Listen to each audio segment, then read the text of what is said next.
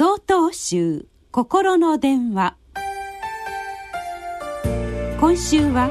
「言葉は心」と題して兵庫県金正寺平和光章さんのお話です。道元禅師様は言葉は心で作られていくから言葉の根底にある慈しみの心を持ちなさいと諭されました。話す時心にわだかまりがあったり社交辞令で話しますと言葉の調子や表現態度にその真実が現れます。若い人たちの会話を聞いていますと略語やカタカナ語を交えて話しますのでテンポが速く理解に苦しむことがあります。お正月コンビニエンスストアに立ち寄った時のことです。中学生の二人が「明けおめことよろ」と挨拶を交わしていました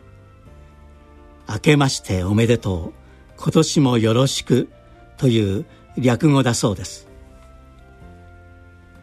古代の日本人は言葉は単なる意思の伝達手段としてではなく言霊として大切にしてきました。言葉には霊魂が宿っているという意味です。言葉は不思議な作用を持っているからです。おばあさんがお孫さんを連れてお寺参りに来られる時のことです。玄関で挨拶を済まされますとお孫さんに「きちんと靴は揃えて脱ぐのですよ」と優しく声をかけ履物を揃えて上がられました。そして客間に向かわれる時敷居や畳の縁を踏んではいけませんよと教えておられるのです。心豊かな人の言葉を聞いていますと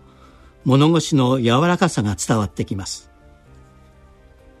刃物は肉を切り言葉は心を切ると申しますが